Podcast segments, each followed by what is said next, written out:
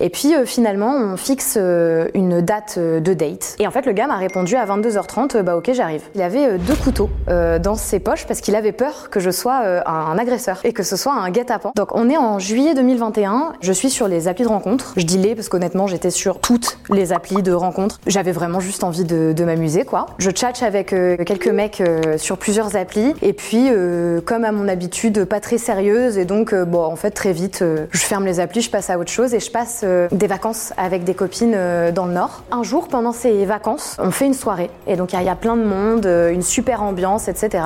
Et dans l'ivresse de la soirée, je me dis, oh bah tiens, ça fait longtemps que je suis pas allée checker, quoi. Et je vois un gars qui m'envoie un message, deux messages, trois messages, et ça sur plusieurs jours. Alors, pas du tout des messages de lourdeau, vraiment un mec super sympa. Je lui réponds, et le gars me répond quasiment tout de suite, et on s'entend bien. Puis en fait, ça ne s'arrête pas. On se reparle le lendemain, puis le lendemain, etc. Et en fait, c'était les vacances toujours. Il faisait beau, il faisait chaud. Je suis avec ma famille, on va à la plage, on fait un pique-nique euh, en soirée euh, et euh, je rentre chez moi. il est, je crois, 22 h Je me dis, tiens, si je lui proposais de venir chez moi et de jouer aux échecs? Alors, c'est pas un nom de code, c'est vraiment jouer aux échecs, parce que quand je raconte cette histoire aux gens, ils pensent que c'est un nom de code, pas du tout. Et en fait, le gars m'a répondu à 22h30, bah ok, j'arrive. Le, souci, c'est qu'en fait, je pense que j'ai fait la proposition sans croire que le gars était disponible. Donc, je, panique, vraiment, vous, imaginez un même, une femme qui court euh, à moitié nue chez elle et qui essaye de choper euh, des trucs qui lui vont, puis en fait, il a rien qui me va, évidemment, j'arrive pas à me coiffer, j'arrive pas à me maquiller, enfin, il a rien qui va. Donc, le gars arrive, je l'accueille euh, vraiment n'importe comment, de panique, de stress, de plein de choses.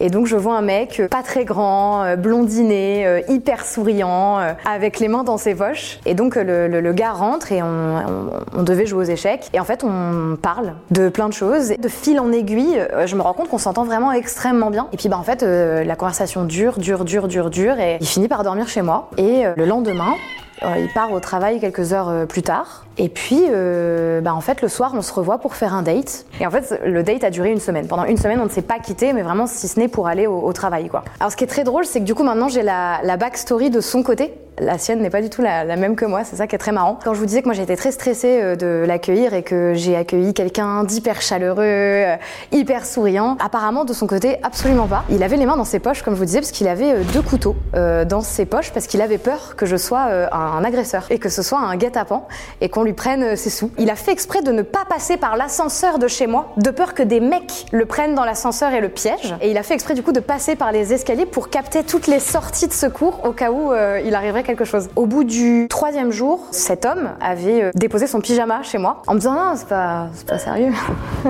non, c'est non, bah non, t'inquiète, c'est pas sérieux.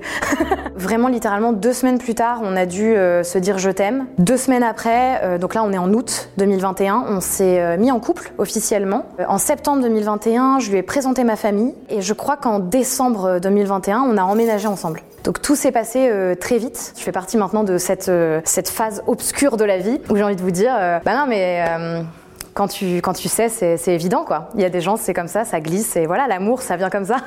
Quelques mois après, euh, j'ai acheté une bague en me disant, euh, bah peut-être que je vais le demander en mariage. En tout cas, je le, je le sens bien. Ça me paraît être bien. Et finalement, j'ai profité d'un voyage en Malaisie qu'on a fait et je me suis dit, ok, bah c'est le moment de lui demander. Spoiler alerte, il a dit oui. Moment incroyable. On a fêté ça pendant deux semaines. C'était absolument incroyable, évidemment. Bah, C'était mon date le plus rentable et puis finalement le, dernier quoi. C'était podcast